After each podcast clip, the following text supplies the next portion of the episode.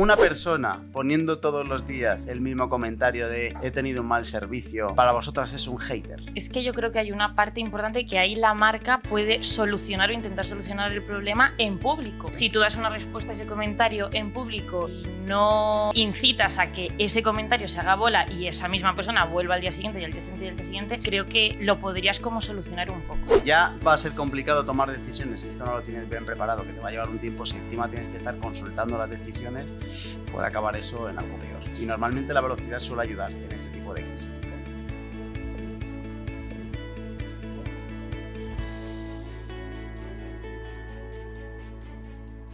Hola, ¿qué tal? Bienvenida, bienvenido a Paradises, el podcast del equipo de Marketing Paradise. Te habla Jorge García, orgulloso cofundador de la agencia, y estás escuchando nuestro programa 152, en el que vamos a hablar de cómo gestionar el hate en redes sociales.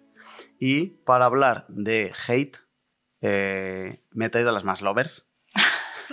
y para hablar de social media, me acompañan Seila Martín. ¿Qué pasa, Seila? ¿Cómo estás? Muy bien, sorprendida de cómo puedes cada día improvisar de repente, sea cual sea el tema. Sé que la gente no me cree, pero todo esto no está preparado.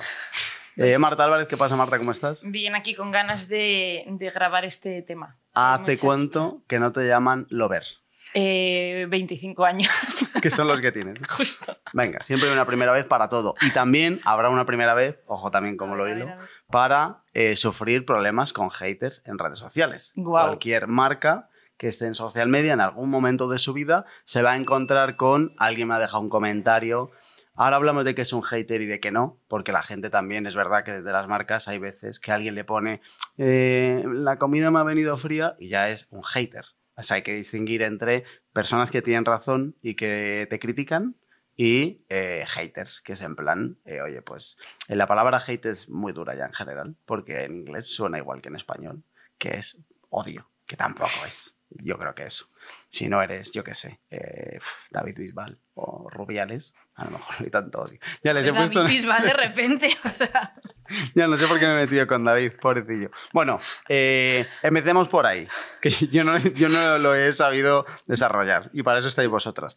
¿Qué diferencias hay entre lo que es el hate y una crisis de reputación como tal? O sea, ¿qué hay que tener en cuenta, qué hay que gestionar bien y qué hay que tomarse en serio respecto a lo que no? Dale, Seila. eh, a ver, creo que mm, una cosa es el hater, que totalmente de acuerdo contigo, que con la cosa de que sea en inglés se romantiza un poco la figura del hater. Eh, el hater es una persona que insistentemente está escribiendo en tu marca con una, con una queja, con algo que, que no le gusta, con una mala experiencia que ha tenido, insiste y todos los comentarios que pone alrededor de tu marca son malos. En una marca podemos diferenciar el hate en general como concepto de, cosa, de sensación que va asociada a una marca de una crisis, creo que principalmente porque el hate eh, es algo recurrente que puede ser eh, o bien de una persona que no se ha quedado satisfecha con lo que sea y te escribe el mismo comentario en todos los posts y esto puede ser que simplemente eh, sea una persona insistente, que tú ya lo has gestionado y le has dado una solución, no está contenta, pero el hater va a seguir. El problema creo que viene realmente cuando es algo recurrente de diferentes personas, que no son siempre los mismos usuarios, y que ocurre pues con mucha frecuencia y que al final lo que genera es una, una mala sensación, una mala reputación alrededor de tu marca, que aquí es cuando creo que puede desencadenar en una crisis de reputación. Y luego, una crisis de reputación tiene otro desencadenante que puede ser no el hate por sensaciones o experiencias generales, sino por algo puntual que ha hecho la marca que no está bien y que no, no, no ha calado bien en su comunidad y que puede desembocar también en una crisis. Hay matices. Porque, o sea, No me eh, esperaba Dentro menos. de donde Seila hay muchos matices, no como con Rubiales y Bisbal, que estaba clarísimo. Eh, la- hablabas de la recurrencia. Eh, os pongo un caso que pasa muy a menudo y que seguro que habéis vivido. Eh, un usuario se queda descontento y va a las redes sociales de la marca a hacerse notar porque eso nos gusta mucho enfadarnos y que el mundo sepa que estamos muy enfadados. Y entonces va y pone en el muro de Facebook, vamos a poner eh, de ejemplo, eh, no sé qué, no los contratéis, son unos estafadores. Clásico, ¿no? Me iban a arreglar el, grifo del baño y nunca vinieron y aquí sale agua y no me cogen el teléfono. Vale. No sé por qué en algún momento la gente decide que eh, una mala experiencia con una empresa se convierte en una cruzada contra una empresa. Y es lo que decía Sheila de todos los días. Eh, una persona poniendo todos los días el mismo comentario de he tenido un mal servicio, eh, para vosotras es un hater. Es que yo creo que hay una parte importante que ahí la marca puede solucionar o intentar solucionar el problema en público. Si tú das una respuesta a ese comentario en público y no eh, incitas a que ese comentario se haga bola y esa misma persona vuelva al día siguiente y al día siguiente y al día siguiente, creo que eh, lo podrías como solucionar un poco. Creo que la diferencia entre, pues eso, hate y crisis de reputación es cuando la marca puede hacer algo para intentar solucionar o aclarar eh, X cosa.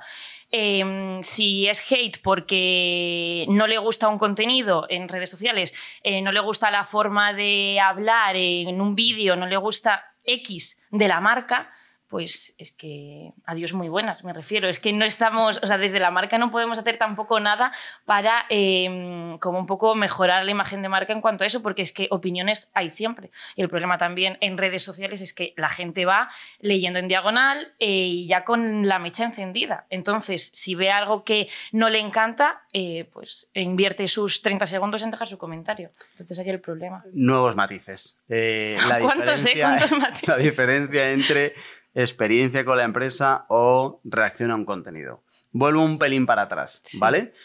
Eh, y voy un poco más allá. Creo que hay algo todavía más importante que gestionar a una crítica en redes sociales, que es gestionarla en la realidad. Es decir, por mucho que tú vayas a decirle, eh, estamos tramitando su solicitud y mierdas de esas que se ponen, eh, joder, hasta que no le soluciones a ese señor el grifo, tú le puedes poner por Facebook en público y en privado lo que tú quieras. Le puedes decir que estás trabajando en ello, que no sé qué, pero ese señor sigue con el grifo, o sea, de verdad, que hasta que no arregles eso, luego para mí social media tiene que ir después. Sí. Eh, pero lo primero es asegurarte de que la realidad está resuelto. Y, entonces tenemos, eh, oye, gente muy enfadada con el servicio, que nunca para mí serán haters, en plan, pero aunque te lo pongan todos los días, yo estoy en el barco de ese señor. De en plan, oye, yo contrato un servicio y esto no funciona y yo tengo derecho a quejarme. Y además, muchas veces es la única herramienta que tenemos para quejarnos de ir allí y decir, oye, tal. Luego ya, evidentemente, mm, cuanto más sube la temperatura, pues más sube el estilo crítico de, del comentario que dejan, por así decirlo. Pero luego hay otra cosa que es lo que se acaba Marta, que también es interesante y creo que también se puede diferenciar entre hate o crisis de reputación o crítica en condiciones, que es las reacciones a determinados mensajes. Oye, la empresa está ofreciendo un servicio ok, pero eh, de repente eh, saca un contenido relacionado con lo que sea y hay reacciones negativas. Yo creo que ahí todas las marcas y la gente que lleva marcas tiene que diferenciar entre dos cosas. Uno, la importancia de lo que tú estás contando. Por ejemplo, me acuerdo que cuando sacamos el hilo de lo de eh, Shakira Bizarrap, había comentarios en plan, pues la canción es una mierda, a mí no me gusta. Vale, eh, la importancia que tiene de ponerse a debatir con alguien sobre qué canción es buena o mala es de menos mil como para tratar eso en condiciones. Y luego está lo otro, que es eh, temas importantes o directamente con el contenido. Que ahí yo creo que entra mucho la forma. Es decir, que si llega alguien y te dice, no tienes ni puta idea, eh, pues a lo mejor hay poco que gestionar y hay que, más que ignorar que otra cosa a, oye, pues esto, esto y esto. O sea que al final, en función de la importancia del contenido, tiene sentido captar el tono y luego hay veces que sea el tono que sea, pues si no te gusta la canción, pues oye, no has entendido absolutamente nada y ya está. Hay un matiz. Dale. que creo que eh, en el caso del hater que dices que, perdón, del que no consideras hater, que es una persona descontenta que insiste, insiste, insiste, insiste y todos los días escribe lo mismo, puede haber una situación que es a esa persona tú le has dado una solución, la que crees que es eh, correcta y la que merece la situación que sea, y la persona no está contenta con esa solución y sigue escribiendo y sigue escribiendo y siempre con lo mismo porque nunca está contenta. Y aquí creo que ah, para mí ahí ya sí se empieza a convertir en hater, porque ya le has dado una solución que es la que le tienes que dar, lo que pasa que lo que quiere es que le compres un grifo nuevo, no que le arregles el que, el que tiene. Y ahí creo que entra una de las claves de cómo gestionar a un hater o a una persona que te ha puesto un mal comentario, que es tener muy claro ¿Cuál es tu, política de gestión de incidencias en este caso? ¿O cuáles son tus valores para eh, contestar a un comentario en tono de eh, humor o no contestarlo?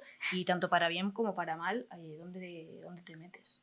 De hecho, al final todo lo que estamos hablando aquí no deja de ser nuestra opinión de qué haríamos con cada comentario, pero todas las marcas deberían hacer lo mismo con eh, sus propias preguntas y sus propias razones. Es decir, ¿qué es lo que pasa cuando alguien venga y nos diga sois unos estafadores? ¿Qué vamos a hacer? ¿En público o en privado? Lo que sea. Cuando una incidencia está gestionada o se está gestionando, está gestionada ok o está gestionada en ok para que eh, el decimocuarto mensaje de oye, que quiero mi grifo, señor, que no le vamos a dar el grifo nuevo, ¿cómo gestionar eso? Porque al final, si no, lo que pasa es que te va contaminando todo lo que sacas. A mí me pasó este verano, al sitio donde fui a echar el verano, eh, una chica intentó colar un perro.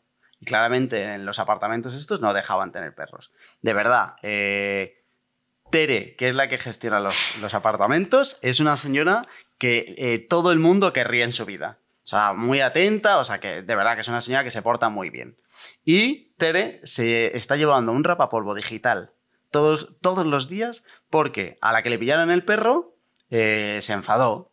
Y claro, vino la Guardia Civil, en plan, que se montó un buen pollo. Bueno, total, que a partir de ahí, esta señora del perro, cuando no saca el perro, ha decidido que todos los días, cada vez que puede, se crea una cuenta nueva y en el Google My Business le deja una reseña de una estrella inventándose un montón de historias, todo el rato con diferentes usuarios. Eh, claro, eh, eh, la pobre Tere, que no sabe ni encender el ordenador, está pendiente de que su hija todos los días le conteste que esta es la misma persona, que no sé qué, que no sé cuántos.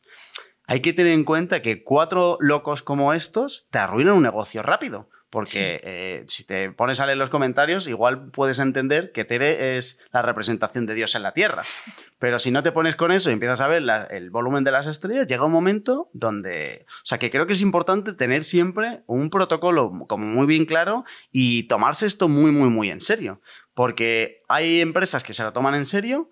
Hay empresas que no se lo toman en serio porque nunca les ha pasado nada y creen que no. Y luego hay otras empresas que son maravillosas, que es en plan, esta batalla la tenemos perdida. O sea, eh, nos van a poner finos, hagamos lo que hagamos y vivimos con ello. Rollo las de telefonía. En plan, oye, yo ya sé que esto va a ser los bancos. La comisión del banco de turno, de no sé qué, de me va a cambiar, de estafador, y luego te vas al de al lado y empiezan las críticas exactamente igual. Eh, creo que lo ideal es estar en el medio, en plan de no bajarse del barco de esto y sobre todo tenerlo bien gestionado. O sea, yo creo que si a la marca ya le ha pasado antes en redes sociales lo que dices tú, ya va con, ya va un poco de vuelta y ya sabe eh, cómo gestionarlo. Pero igualmente sí que, sí que recomendaría a todas las marcas tener este protocolo y con diferentes escenarios, porque no es lo mismo eh, cinco comentarios en un post sobre eh, un contenido que a lo mejor no tiene como mucha relevancia, lo que decías tú, o un comentario como más aislado, o ver un poco pues las dimensiones, porque a lo mejor hasta están sacando programas de estos de, de televisión eh, como para crear mala imagen de tu, de tu marca, que eso nos ha pasado, y eso se traspasa a las redes sociales, o sea que al día siguiente eh, te vas a llevar un susto porque el, día anterior se ha emitido eso, ¿sabes? Entonces, eh, tener como diferentes escenarios creo que es muy importante, teniendo en cuenta un poco pues, las dimensiones, la recurrencia, la cantidad de comentarios o mensajes, porque también te pueden llegar por privado, un poco la cantidad de si a lo mejor hay mucha diferencia en comparación a los que recibías antes y demás. Eh, hay que tirar de ese hilo. Eh, vamos a contar ese caso. Eh, una marca que nosotros trabajamos le hacen un equipo de investigación. Sí, justo. Vale. o sea, es una ONG para que se entienda bien que al final es como fácil, con muchas comillas, poner en duda el propósito real de una ONG. Vale, y entonces, Gloria Serra decide. Literalmente. Literalmente, decide hablar de la marca con, el pollo que. Porque no conozco un equipo de, investigación donde su protagonista no quede. Pero vamos, o sea, bajo tierra. Eh, durante el programa y después del programa se tiene que montar un buen lío. Eh, ¿Qué pasa en redes sociales cuando sales el equipo de investigación y cómo gestionas el, la, o sea, de verdad, ahora mismo eh, estoy en shock. Yo también estoy en shock. Em, esto, o sea, este programa eh, ya nos informaron antes, pues los clientes, antes de empezar a trabajar con nosotros y gracias a Dios y tocó madera, eh, no nos ha pasado, pues en un año y medio que llevamos juntos, no nos ha pasado, no se ha emitido ese programa, pero sí tienes especial cuidado. Un social listening muchísimo más recurrente que en, en, otras marcas revisas incluso las anteriores emisiones de equipo de investigación y un poco eh, previenes que no se haga una bola más grande si ese programa se emite eh, mañana, ¿Qué podría pasar. Claro. Entonces, aquí sí que hemos tenido como especial cuidado en definir este protocolo de actuación con diferentes escenarios eh, de verde a uno rojo chillón, dependiendo de un poco pues, las, las circunstancias, y em, ya preveyendo un poco eh, con determinados contenidos, determinadas secciones, para que alguien que vaya a soltar una crítica después de haber visto ese programa se encuentre con un poco la respuesta, con muchas comidas que al final, pues bueno, puedes hacer lo que está en tu mano, pero al final no es suficiente en muchos casos em, y al final con contenido también puedes un poco pues disminuir este enfado o esta pues mala imagen de marca en general. Y entonces sí que llevamos pues a lo mejor un año y pico em, sacrificando métricas porque literalmente son contenidos que no mejoran métricas em, para poder eh, lidiar con esto y mejorar la imagen de marca en este sentido. Pero sí que estás siempre pues un poco con el piloto encendido por si, por si pasa la verdad. es que eh, si ahora mismo Gloria se coge vacaciones de Navidad y dice, pues ir sacando eh, los, repetidos, que más de una vez ha pasado. Todos los domingos ponen repetidos. Todos los domingos ponen repetidos, vale. Es que no sabes qué domingo te va a tocar otra vez volver a salir a ti y, eh, por lo tanto, empezar a tener una semana calentita. A ver, sí que llegan comentarios, pero muy aislados. En plan, bueno, pues yo vi un equipo de investigación hace un año y decían esto. Pues típica persona que ni será seguidor, pero eh, pues le aparece un contenido y dice, ah, pues me aburro, pues voy a comentar.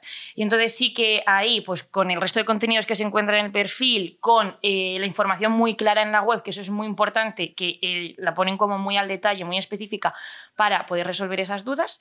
se intenta calmar un poco esto y de hecho hay otros usuarios contestando a, esa, a, ese, a ese usuario, o sea, el usuario enfadado deja un comentario y a la vez tenemos otro usuario fan de la marca de la ONG que nos defiende entonces creo que eso es un punto también importante que digamos que es un camino como muy a largo plazo, que luego recoges mm, y ves ahí mm. los frutos cuando te defienden incluso. Que es mil veces mejor que defenderte. Claro, sí, sí, sí, que a lo mejor tú llegas más tarde, porque a las 9 de la noche, un domingo, pues yo no estoy trabajando.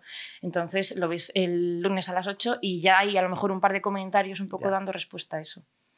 Eh, por sacar aprendizajes para la gente de esto. Eh, que, no es que vaya al apartamento de Tere, que está muy bien. Eh, todo el mundo tiene que estar preparado como si...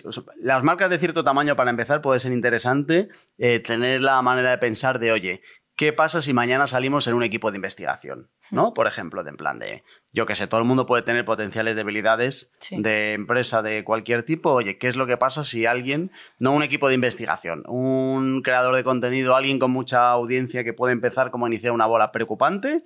Eh, me siguen dos millones de personas y he visto que he tenido una mala experiencia con esta empresa. Si eso pasa, ¿nosotros qué haríamos? Porque si no puedes responder a nosotros qué haríamos, no estás preparado. Y la historia de esto es que, claro, esto es como un seguro, en plan, de esto está para cuando no haya pasado. Cuando ya haya pasado no te da tiempo a montar este tinglao, ¿no? Sí. Em, ¿Podrías, eh, Seila, explicar qué tiene como un plan de crisis, en plan de puntos para que la gente sepa un poco y aquí por dónde empiezo? Aunque tenemos programa, quiero recordar, eh, específico de esto, ¿puede ser? Como hago de Gloria Serra ahora.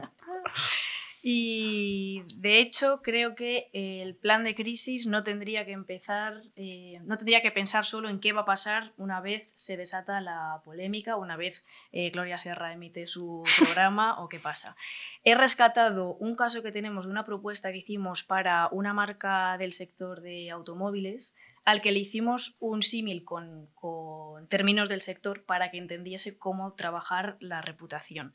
Y le diferenciábamos entre marcas anti-bloqueo, que serían los frenos, las que, las que previenen y están cuidadas de antes, de las marcas airbag, que es las que cuando has tenido el accidente salta y a ver ahora qué pasa. Y la diferencia entre estas era qué dos procesos podían tener en cuenta a la hora de preocuparse o gestionar la reputación de su marca.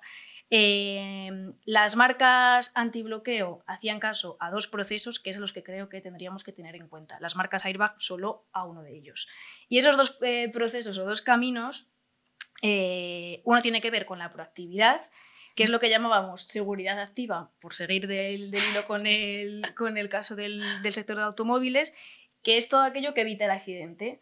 Eh, que los neumáticos estén bien, que los frenos estén bien, que la iluminación sea correcta, que no tengas una luz fundida y demás. En esa proactividad y en esa seguridad activa está eh, desde que tu estrategia esté clara con tus valores claros para saber qué tienes que defender, cuándo tienes que defender y ante quién vas a, poner tu, marca por encima. Eh, que, tienes que tener en esta parte de proactividad contenidos que mencionaba antes Marta, que ya dejen muy claro eh, esas pequeñas, pequeños flecos de donde se puede tratar una crisis, crisis o eh, incluso más allá, contenidos que refuercen tu em, reputación positiva. Y aquí podría ir también formación a los empleados por si van a hablar de tu marca en redes sociales o formación para la gente que vaya a gestionar la atención al cliente. En esta parte iría también monitorización. Insisto, antes de que llegue una crisis tiene que pase nada tanto de los comentarios que llegan a tus posts como de social listening en general, de qué se puede estar diciendo de la marca, incluso en canales en los que a lo mejor la marca no tiene presencia. Y igual que esto, entraría también en esta parte de proactividad, planificación previa, tanto un manual de gestión de comentarios positivos, negativos, neutros, de todo, y ahí sí el protocolo de crisis. Y luego ya estaría el proceso de reactividad, que ahí sí ya es la seguridad pasiva, el airbag, los, cinturones de seguridad, que ya todo llega cuando eh, ha, pasado lo que haya tenido que pasar y ahí sí ya que es pasar a la acción con el protocolo que hayas tenido, con la atención al cliente, sacar conclusiones de la reputación perdón, de la crisis para aplicarlas en próximos casos y demás.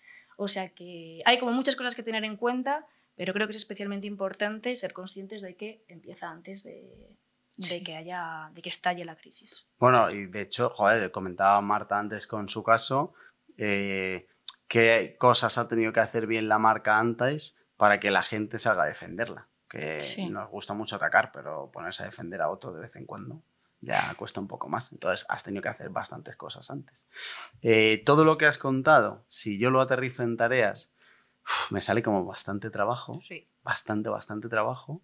Eh, ¿Pensáis que es posible tener un plan de crisis mínimamente viable? Que no sea tan grande o tan detallado, porque no lo tengo que hacer yo y me veis, me notáis cansado. De decir, o sea, no creo que todo el mundo pueda ponerse. O sea, me la imagino como la última tarea de una lista que nunca termina ahora mismo. ¿Hay alguna manera de decir, oye, pues por lo menos fíjate esto, esto y esto? Que, además yo lo pensaba como en plan, eh, quién hace qué y cuándo. Y ya está. Y a lo mejor es simplemente, oye, primero, un responsable, que no sea alguien que esté muy lejos del día a día o que sea inalcanzable, de en plan, de hay que llamar al jefe y a lo mejor el jefe está en Bahamas. Y hay cambio horario y tal, y ya se hace complicado. Gloria Serra, por ejemplo, cuando no graba, me la imagino por allí descansando. Eh, que sea alguien como que conozca un poco el este, que pueda tomar decisiones rápidas y a partir de ahí, pues hacer un protocolo de, oye, si pasa algo, aunque no sea caso por caso, pero oye, ¿quién se encarga y qué tiene que hacer y cuándo lo tiene que hacer? Y a lo mejor con eso puedes avanzar un poco, ¿no? Claro, pero eh, insisto en que hay básicos de social media que no son un protocolo de crisis, vale. que, que eso te, vaya con la gestión de, por ejemplo, de, tu perfil. Em, como básicos del plan, pues lo que decías antes, ¿no? Como poner diferentes escenarios con diferentes posibles respuestas. Y algo que me parece también importante es em, dejar claro a qué horas la persona responsable y qué días va a poder atender eso, por si la crisis estalla en un fin de semana, que todo el mundo entienda qué es lo que va a pasar o si va a haber ahí otra persona que pueda atender eso. Y me parece muy importante tener presente que si tienes influencers con los que estás colaborando, te acuerdes de avisarles de que se acaben las promociones de tu producto, porque hay un caso muy reciente cuando estamos grabando esto, reciente probablemente cuando se emita, de un desodorante em, que ha salido en la noticia, se ha empezado a viralizar hace unos días, que están apareciendo quistes en las axilas. Y es un desodorante que en España solo tiene ah, presencia a través de influencers. La página de Instagram, sus perfiles de Instagram son internacionales. ¿Qué está pasando? Algunas influencers eh, han dado un paso al frente, han dicho, vale, yo solo recomiendo cosas que eh, creo que pueden ser beneficiosas para mi comunidad y demás. Todavía no puedo dejar de, colaborar porque tengo que mirar qué papeles tengo que hacer para que no se me penalice. No voy a promocionar esto nada más, yo seguiré contando, pero eh, hay influencers que han seguido todos estos días compartiendo el código de descuento del desodorante. Y entonces ahí, eh, si la marca no se acuerda de avisar de que eso pare, la bola se, se sigue, se sigue haciendo grande. Sí. Y otro punto, eh, según ibas hablando, digo, no he caído, pero según lo has terminado de contar, eh, me ha parecido bastante heavy porque ha sido hace, hace días. otro punto importante es saber qué filtros, o sea, que o sea, que la persona encargada de tomar la decisión no tenga que pasar filtros, no tenga que, recibir feedback o esperar feedback y que tenga la capacidad suficiente, pues esto, para de, mm, pensar qué se hace, crear contenido y publicarlo, que sea capaz de absolutamente todo, porque si no, eh, digamos que la inmediatez en todo esto es muy importante y cuando a lo mejor quieras dar tu respuesta a esto, han pasado tres días, eh, ya nadie se acuerda o incluso se acuerdan, pero eh, negativamente, y no puedes solucionarlo la velocidad es verdad que es importante. Sí, sí, sí. La velocidad. Y eh, no puede haber protocolos. O sea, si tú ahora mismo estás en casa y se te sale fuego de la cocina de la sartén, no llamas a los bomberos, intentas apagarlo tú. Pues esto es un poco parecido, en plan de no me haga llamarte porque ya cuando te llame y tú me hagas caso y volvamos para atrás, si ya va a ser complicado tomar decisiones, si esto no lo tienes bien preparado, que te va a llevar un tiempo, si encima tienes que estar consultando las decisiones, puede acabar eso en algo peor. Y normalmente la velocidad suele ayudar en este tipo de crisis. Si la marca hubiera sido veloz, hubiera sido espabilada de, oye, tenemos este problema en España, que no sé si ha sido solo en España, igual ha sido en más, ¿no? Eh, ha arrancado con la noticia en Francia, pero es que el producto es el mismo y ya se está publicando en medios de... Claro, es que no tiene sentido. En plan, de, de verdad no hay nadie que se haya puesto en contacto con el que está sacando un cupón descuento para un producto que ahora mismo, o sea, aunque te lo den gratis, es como si, ah, eh, eh, me hago un tatuaje que me sale muy barato. No tendría sentido. Pues esto sería exactamente igual, ¿sabes? Ya. Y un punto importante dentro de esta crisis de reputación, de estos escenarios, por llamarlo de alguna forma, está el no creer que eh, un comentario aislado va a ser una crisis de reputación, que pueden entrar como muchos nervios porque veas un comentario o dos comentarios muy negativos que al final si es tu marca y lo sientes como tuyo, pues te puedes poner un poco eh, nerviosa, que a lo mejor con Marketing Paradise me llegaría a pasar, eh, pero eh, no, no, que no cunda el pánico literalmente, porque realmente son dos comentarios que se solucionan, se aclaran y tienen una fácil explicación, que a lo mejor ha sido porque no se ha entendido bien un contenido o cualquier eh, tema que se puede llegar a solucionar y que no es un hate como tal y no es una crisis de reputación y no necesitamos pasar eh, filtros más, más para arriba. O sea, al final hay que fijarse más en la repercusión potencial, sí, claro, claro. porque si son mil comentarios, pues a lo mejor, pero es que a lo mejor uno de alguien muy gordo puede ser igual que mil comentarios normales. Sí. Em, quiero añadir otra cosa que eh, a mí me pasa a menudo, que es la importancia de dejar pasar tiempo entre que lees el comentario y lo respondes. Porque soy de...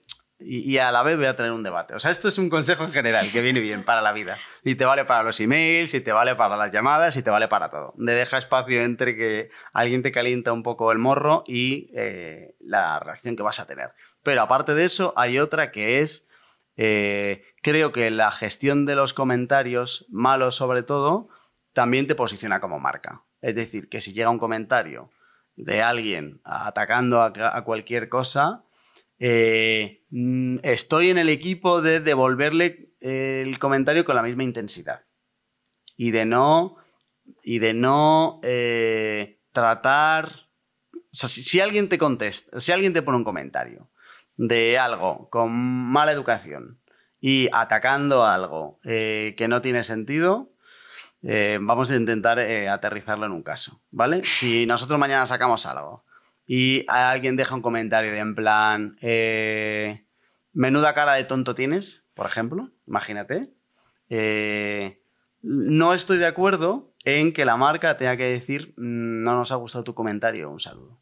Estoy de acuerdo en decir, o sea, en contestarle con la misma intensidad y contundencia, aunque sea una marca, y darle a cada uno lo que se merece que esto parece una especie de William Wallace eh, de Internet, pero eh, también te posiciona. O sea, no permitir que alguien venga a decirte tonto, a meterse con tu físico, a, meterse con terceros, a meterse con cualquier cosa que no queramos, eh, que haya que contestarle, no sé, como, o sea, mucho mejor de lo que... Buen día. Sí, sí. O sea, creo que de vez en cuando hay que meterse en el mismo barro en el que te quieren meter. Sí.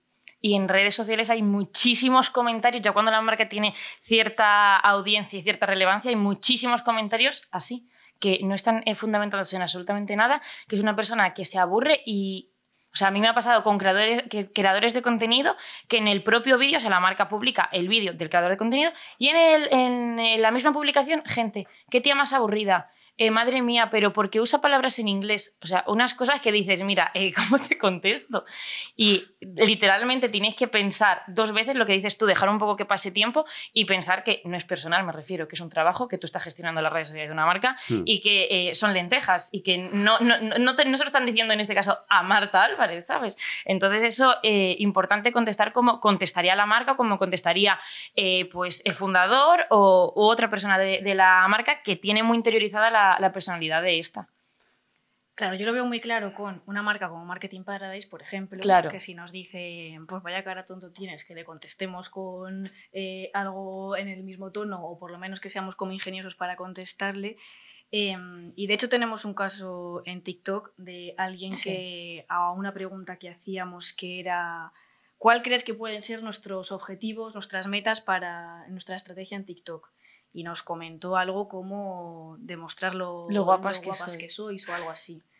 Eh, lo que hicimos en vez de salirnos por otro sitio o darle las gracias y un buen día fue crear un contenido a partir de ese comentario con lo que nos habían las ideas que nos habían dado nuestro grupo de Telegram para responder a ese, a ese comentario.